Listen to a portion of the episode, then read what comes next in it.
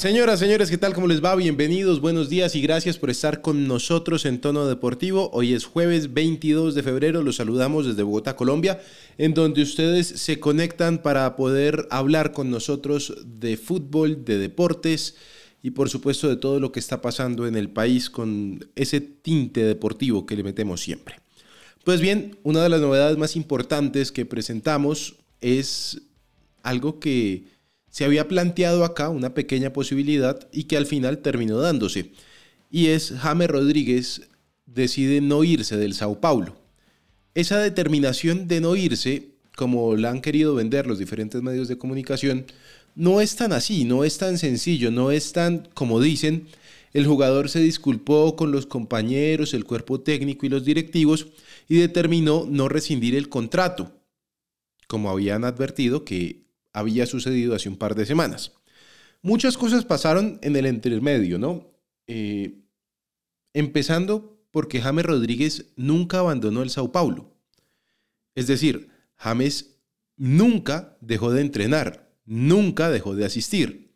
Segundo, habían dicho que James había rescindido de mutuo acuerdo con el entrenador y con las directivas el contrato que lo comprometía con el Sao Paulo hasta el 2026 pero el señor no dejó de asistir a trabajar. Lo que sí es cierto es que había un dinero en el medio que no permitía que fuera tan fácil el movimiento de James Rodríguez.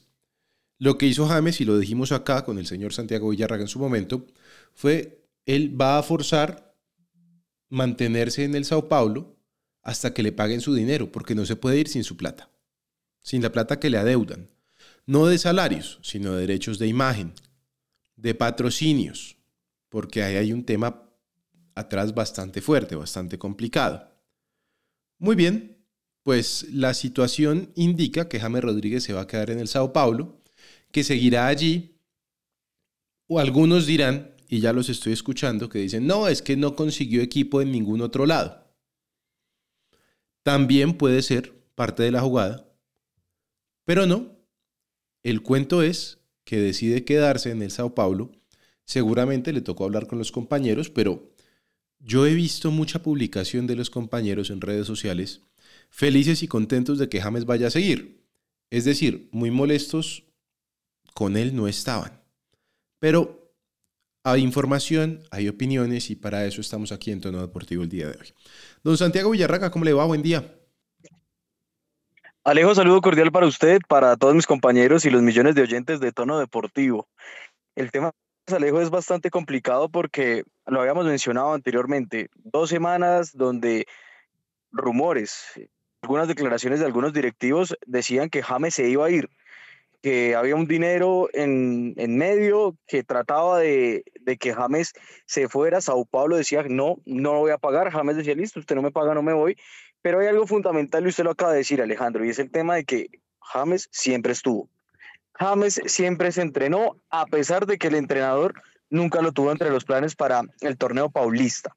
Ahorita, sí, hay muchos rumores, dicen de que, que James no consiguió equipo, que James pidió perdón. Y mire, le tengo una noticia. Eh, estuvimos averiguando, estuvimos indagando en diferentes fuentes y James tuvo una propuesta y fue de Argentina y de Banfield. Banfield se acercó a Sao Paulo, al entorno de James Rodríguez y le dijo, mire, me gustaría tenerlo, quiero que usted haga parte de mi equipo este semestre, no sé usted qué tan de acuerdo esté o qué oportunidad vea para volver a, Banfield. El entorno de James dice, no, muchas gracias, no tengo conocimiento del salario de Alejo, pero eh, la respuesta de James fue, no, muchas gracias. Entonces, creo que más allá de si consiguió o no consiguió equipo, más del dinero, yo creo que James Rodríguez sabe que la Copa Libertadores es una vitrina importante para él, en dado caso que quiera llegar a Europa, porque pues eh, no sabemos si el deseo de James es regresar a Europa, ¿no?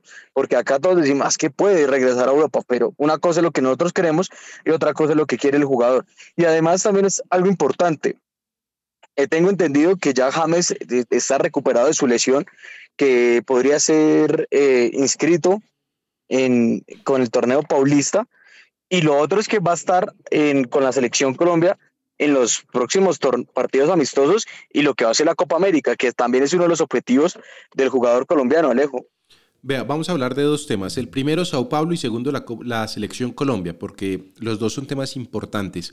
En el Sao Paulo creo que hay más dudas que certezas en el tema de James Santiago. A mí me preocupa un par de cosas. Usted menciona un tema importante y es, el entrenador nunca lo tuvo en cuenta. Y quizá la molestia de James desde un principio haya sido esa, que el entrenador le haya dicho desde el principio, vea, yo no lo voy a tener en cuenta, váyase que eso al final, por proteger al entrenador, el equipo puede hacerlo. No decir que eso fue lo que sucedió. Y si entonces el entrenador no lo quería tener en cuenta y James se quedó entrenando, como sucedió, como vimos las fotografías, como vimos los videos, como leímos en la prensa paulista, ¿cómo hicieron para convencer al entrenador de que lo tuviera en cuenta? ¿O será que no lo va a tener en cuenta? Es que, Alejo, hay que tener algo en cuenta que es muy importante y es eh, en su principio y recordemos que es que James sale lesionado de la selección Colombia y desde allí el jugador colombiano no tiene minutos y todos lo sabemos, para nadie es un secreto la lesión que sufre James Rodríguez en el solio, que siempre lo ha marginado de algunos partidos importantes con el Real Madrid, con el Bayern, hasta con la selección Colombia. James sí estaba lesionado y tenía esa molestia. Y yo creo que conocemos a James y James eh, a veces dice, no, yo me siento bien y quiere jugar, pero pues el, el, lo que le, le, muestran los médicos, lo que le muestran los exámenes, eh, le dice, no, usted no está 100%. Y yo creo que es un factor importante tener en cuenta eso, porque a James le pueden decir, sí, usted puede jugar, usted, usted quiere jugar, pero no puede jugar.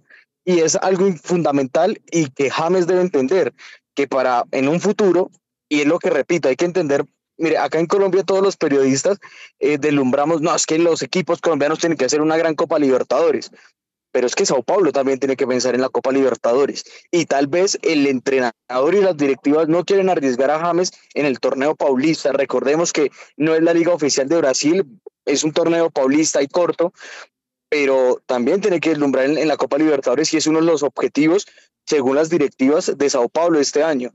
Entonces, hay que mirar ese factor. No lo arriesgo en el torneo local, prefiero que se recupere bien y no en dos, tres partidos vuelva a lesionar y me pueda hacer o me pueda ayudar en la Copa Libertadores. Hay que tener mucho en cuenta eso porque sí, no solo pensemos en Colombia, sino también en los objetivos que tiene el fútbol brasileño y Sao Paulo.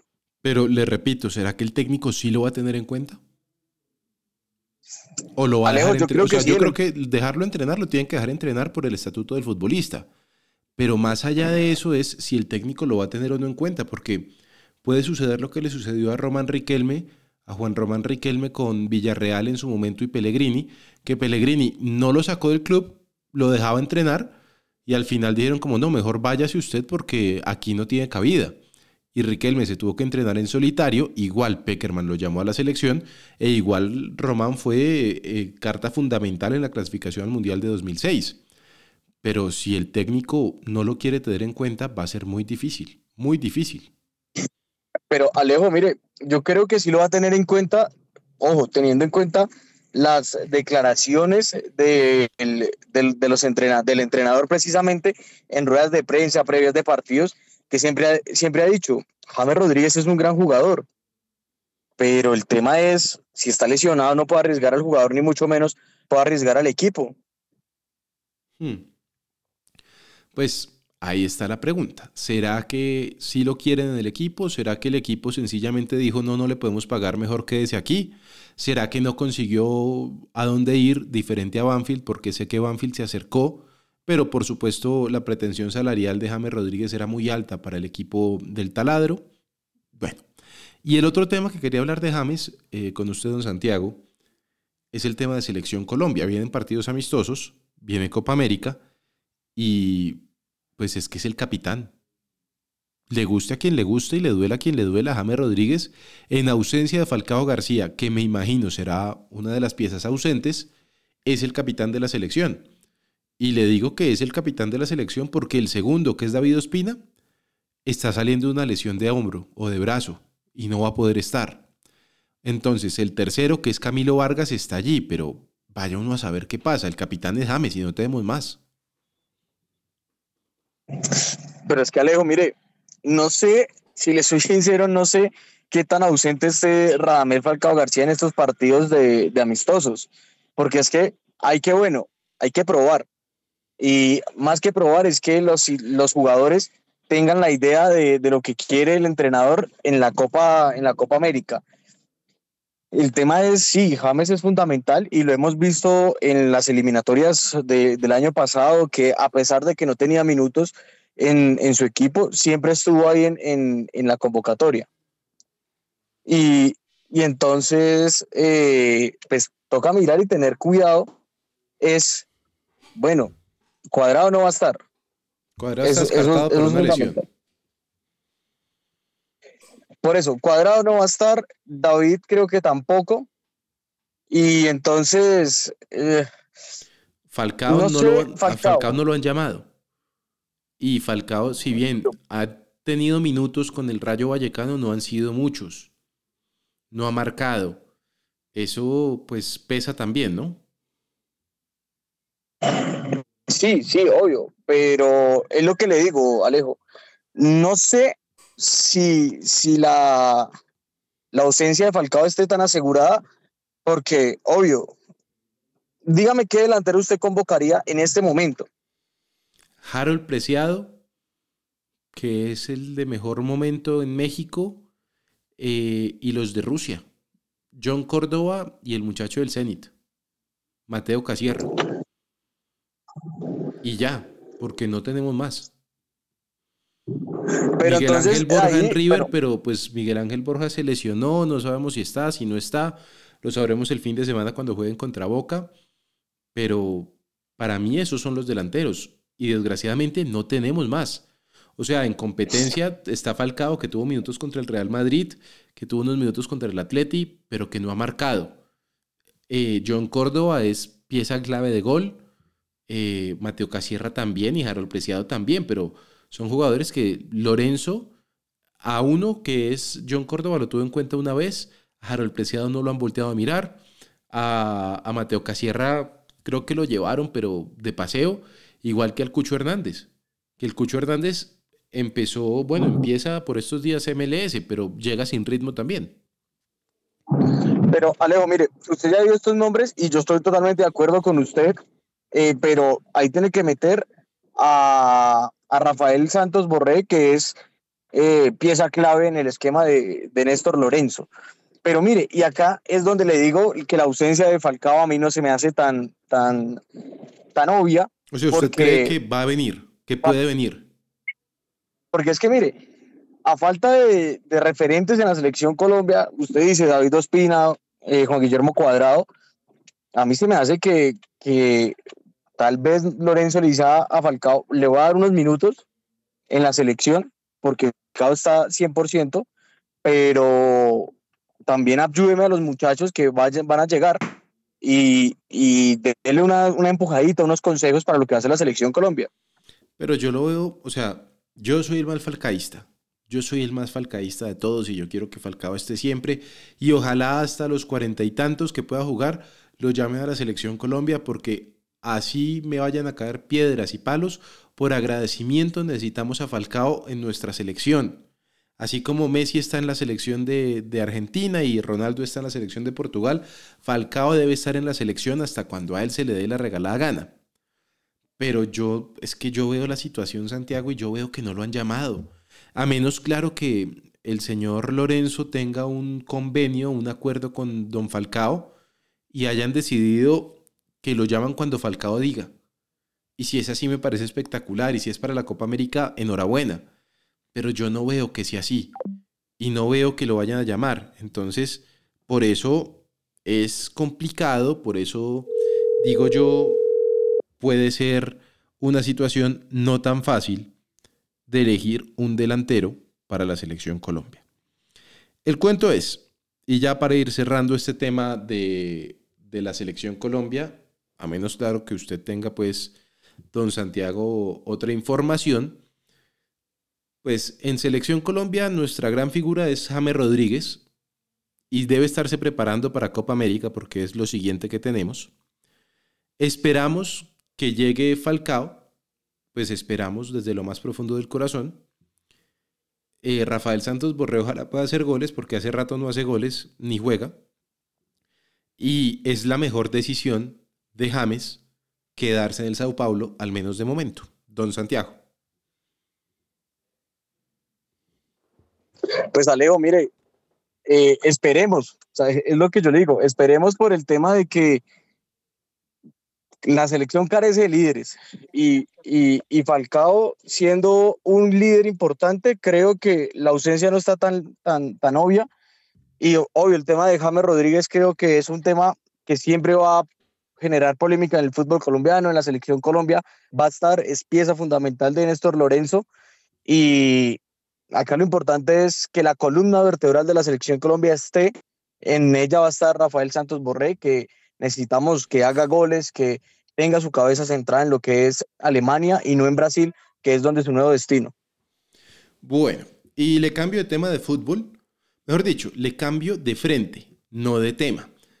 Esta tarde, bueno, esta mañana, eh, anunciaban con bombos y platillos en Cartagena la llegada de Teófilo Gutiérrez. Por supuesto que en la noche anterior se conocieron videos y demás de las reuniones del señor Teófilo Gutiérrez con el gobernador de Bolívar y el alcalde de Cartagena, además de un recibimiento espectacular en donde la gente sacaba celulares y demás. Todo parece indicar que el ariete barranquillero será el nuevo número 29 del Real Cartagena, don Santiago. Sí, Alejo, así es. Mire, Teófilo Gutiérrez llegó a la aeróbica, ya firmó su contrato con el Real Cartagena. Es la contratación estrella de la segunda división del fútbol colombiano. Y acá hay que tener en cuenta algo, Alejo, y es eh, ahora en el fútbol se volvió tradicional de que no solo las directivas de los equipos, sino simplemente eh, los gobernadores y empresas, se puede decir así, se involucren en lo que es el fichaje. Teófilo Gutiérrez llegó al Real Cartagena con ayuda de la gobernación, con ayuda de la alcaldía y de algunos patrocinadores que hacen el esfuerzo para que Teo llegue a la heroica, sea el jugador estrella en el, en el ascenso y acaba la responsabilidad. Alejo, mire, en la actualidad el Real Cartagena está décimo con cuatro unidades de, de 12 posibles sí o sí, déjeme decirle, sí o sí, la tarea y la obligación del Real Cartagena con la nómina que tiene es ascender. Y de Teófilo, que para mí lo vi un poquito gordito, no sé si, si, puedo ver los videos, Alejo, lo vi un poquito gordito, tiene que mostrar el nivel que mostró en Junior de Barranquilla y en River Plate. Mm, yo no sé si alcance ese nivel, o sea, por supuesto que el querer es ese, Santiago, pero la realidad es que Teo lleva cuatro meses sin jugar, desde noviembre que el Cali quedó eliminado y él se quedó sin, sin puesto allí. En diciembre lo vimos protagonizar peleas en los barrios, en los partidos estos del barrio donde es él, de la Chinita, de Pescadito. Eh, los, partidos son en el Pescadito, él es de la Chinita. Yo no sé si, si tenga tanto para dar. Yo creo que sí va a aportar, sí va a darle fútbol al Real Cartagena. No sé cómo vaya a ser la relación con el profesor Suárez, Alberto Suárez, que es el entrenador en propiedad del Real Cartagena, porque Suárez es un tipo que le gusta formar, que le gusta forjar, que le gusta sobre todo el jugador joven para poderlo armar de alguna manera y se va a estrellar con un tipo como pues como Teófilo Gutiérrez que sabemos no es fácil, es más bien complicado, además de encontrarse con Cristian Marrugo en el camerino y con un tipo como Juan Moreno, que también llegó de, Millonarios, dígame. Es que ese es el punto que yo le quería llegar. Hay que tener en cuenta, y estos son rumores porque no tenemos eh, oficialización de nada, pero el tema o la pelea de egos que se va a presentar en el camerino del Real Cartagena. Está Cristian Marrugo, que en Millonarios tuvo problemas, en Independiente Santa Fe tuvo problemas, entonces, y bueno, y súmele más el Independiente Medellín. Ahora, no solo está Cristian Marrugo, usted lo decía, bueno, no quiero que tanto Juan Moreno, Juan Moreno no es tan eh, egocentrista, se puede decir así, pero sí está otra persona, Juan Camilo Angulo, un jugador que ha pasado por mm. mucha experiencia, que tiene una experiencia, una trayectoria deportiva muy larga y que también tiene una pelea de egos que también puede afectar el camerino y el rendimiento del Real Cartagena en ese momento. Ahí está el tema. Son tres tenores, llamémosle de esta manera, que puede complicar la situación. A ver, al final, al final, y esto es a lo que debemos pues agarrarnos, los tres vamos a tener en cuenta que son profesionales, futbolistas profesionales. No se les está pidiendo que sean amigos, no se les está pidiendo que sean compañeros de parranda. Lo que se les está pidiendo es que si llegan a tener asperezas, porque esto es un si llegan, si es que existen estas asperezas, las limen y trabajen en pro del Real Cartagena, que se ha armado bien, que ha invertido buen dinero, eh, la ciudadanía, la gobernación, la alcaldía, para ver al equipo en primera. Si llega a haber problemas, si no, pues fenomenal que los tres salgan adelante y que el equipo por consiguiente llegue a primera división. Yo lo veo complicado, usted lo dice, si bien apenas han jugado un par de partidos, tres partidos, cuatro partidos, eh, pues no va bien el Real Cartagena. En cambio el Huila va muy bien, pero... Y, pues, Alejo, mire, el que funcione, ¿no? Sí, y Alejo, es que mire, eh, la nueva gobernación, la nueva alcaldía de Cartagena se puso como objetivo acercar a, los ciudadanos al Real Cartagena, precisamente, que recordemos que ya lleva más de cinco años, seis años en la segunda división. Y eso es uno de los objetivos y por eso tanto la alcaldía como la gobernación eh, invierten, porque ellos invirtieron, eh, hacen diferentes campañas estratégicas de marketing para que la gente se pueda acercar al escenario deportivo. Pero con lo, con lo futbolístico, que, que es lo que nos, a nosotros nos importa, en lo que nos vamos a enfocar, preocupa. Porque es que, mire, en los partidos importantes, y por ejemplo, contra el Real Cartagena, contra el Huila, Atlético Huila, Real Cartagena no tuvo su mejor actuación. En estos partidos, el Real Cartagena solo le ha ganado al Internacional de Palmira. Entonces, usted dice, mire, si vamos a, comparar a los candidatos para, para pelear el ascenso, que para mí son Cúcuta, Huila y Real Cartagena, no sé si Unión, pero para mí están entre esos tres. Usted dice, venga, ya el Real perdió contra el Huila y los otros partidos no han mostrado su mejor rendimiento. Y usted lo dice, Teo lleva varios meses sin jugar. Tal vez entrenarse por sí solo no, no significa que va a tener un buen rendimiento, pero ¿será que a esta altura, teniendo en cuenta el calendario de Di Mayor, las fechas FIFA que también va a afectar al fútbol de la B porque no va a haber partidos, ¿será que Teo sí se alcanza a poner físicamente adecuado para tener la competencia? Porque, ojo, mire, Alejo, Teo eh, tuvo oferta de llaneros, incluso hubo una, una oferta formal de llaneros, hicieron diferentes, eh, se puede decir así, sobre su fichaje, pero en llaneros dijeron, y muchos dicen, no, es que la plata no alcanzó. Pero a mí lo que me cuentan de Llaneros es que el tema físico de Teo no está como muchos esperan. Entonces hay que tener en cuenta ese, también ese tema. Vea, en el tema Llaneros mm, se van a molestar por lo que voy a decir, porque eso es información que no debería darse. El problema de Llaneros es que ellos deben plata desde hace rato. Ellos tienen un muy buen equipo de marketing, una persona que está encargada del tema de vender el club y ha sabido buscar sponsors y han llegado los sponsors, pero en la directiva, pues no es una mentira, deben plata y deben mucha plata. Y yo creo que el tema de la movilización de Barranquilla a Villavicencio, a Teo no le gustó mucho. Estoy seguro que también va por ahí.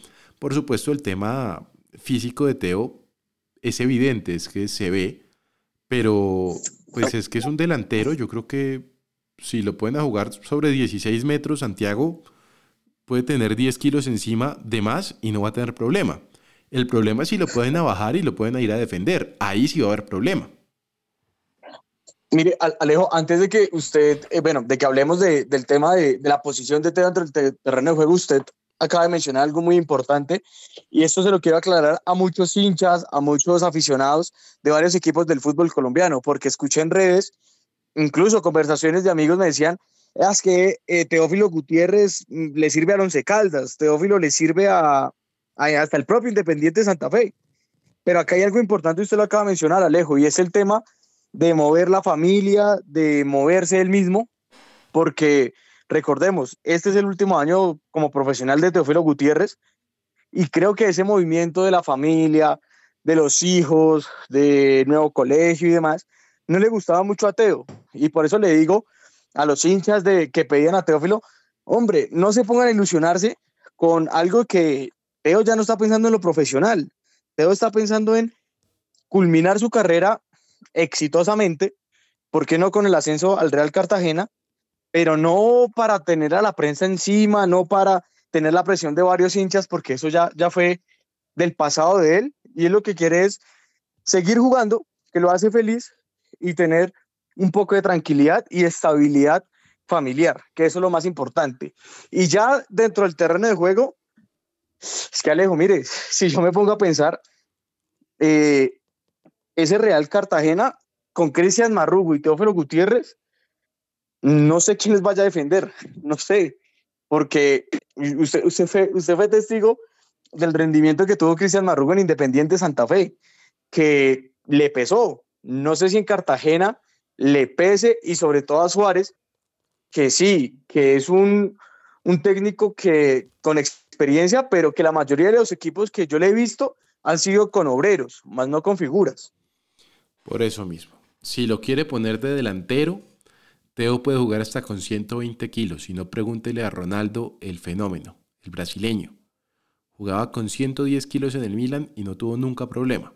Si lo quiere poner a correr por todo el campo, ahí sí va a haber problema. Muy bien. ¿Alguna otra, don Santiago? Sí, Alejo, mire, eh, le cambio de tema o bueno, de equipo mejor de Millonarios porque si Alberto Gamero lo desea y lo quiere, el señor Emerson Rivaldo Rodríguez podría estar en la convocatoria de Millonarios para lo que va a ser el juego este sábado frente a Patriotas en el Estadio de la Independencia de Tunja. ¿Ya llegaron los papeles? Sí, ya está todo con el, con el jugador, con el Inter Miami, y vuelvo y lo repito, si, si Gamero lo quiere, pues ahí estará en la convocatoria. Muy bien, seguimos en tono deportivo.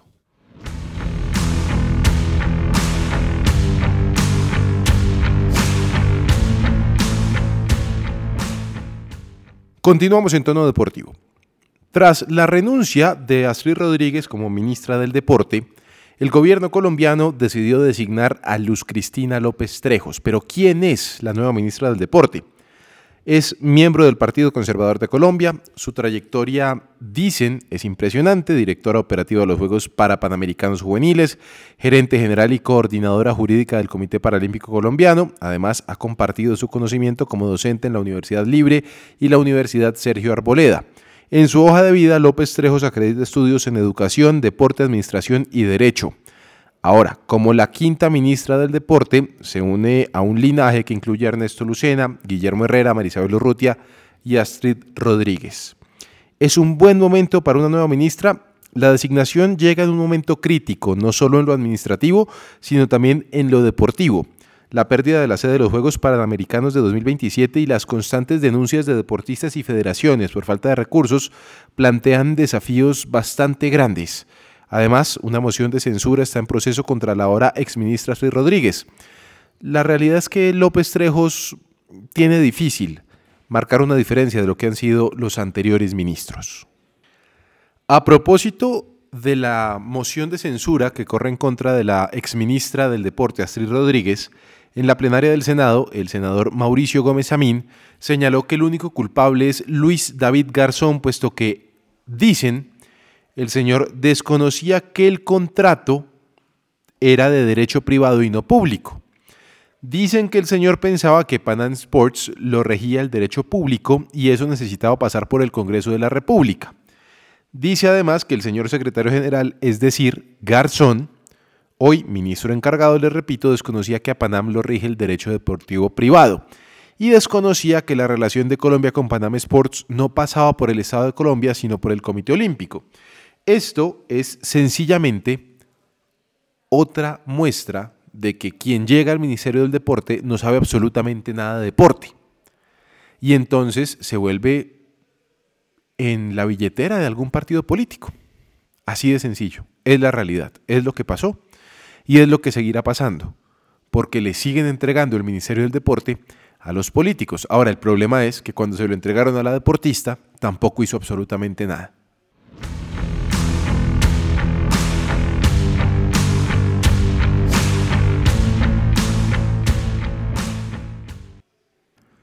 Vamos llegando al final de este tono deportivo, pero antes hay que decir que 20 colombianos estarán participando en el Panamericano de Alterofilia en Venezuela.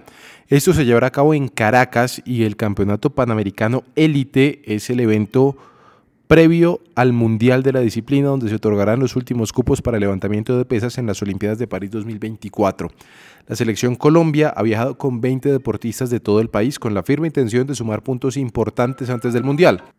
Recordemos que el Comité Olímpico Internacional cambió la metodología de clasificación a las Olimpiadas y ahora son menos los deportistas que podrán clasificarse a dichas justas. Bajo la dirección de Luis Arrieta estarán, él ha comandado la nave de la alterofilia colombiana desde los Olímpicos de Tokio y el equipo nacional se prepara para enfrentar este gran desafío. Los colombianos que estarán participando son Jenny Álvarez, Luis Javier Mosquera, Millaret Mendoza, Jason López, Mari Sánchez, Jonathan Rivas, Concepción Núsuga, Oscar Garcés, Rosalba Morales, Héctor Vivero, Rocibe Silgado, Luis Cano, Karen Mosquera, Héctor García, Erika Sinisterra, Edwin Lagarejo, Ellen Escobar, Jaymar Mendoza, Sirley Montaño y Rafael Cerro. Para que se den una idea, la alterofilia ha experimentado cambios a lo largo de los años. En París 2024 la competencia tendrá 120 levantadores, una cifra menor que en Tokio 2021, que fueron 196, y mucho menor que en Londres y Río, que fueron cerca de 246. Hasta aquí Tono Deportivo. Feliz día para todos.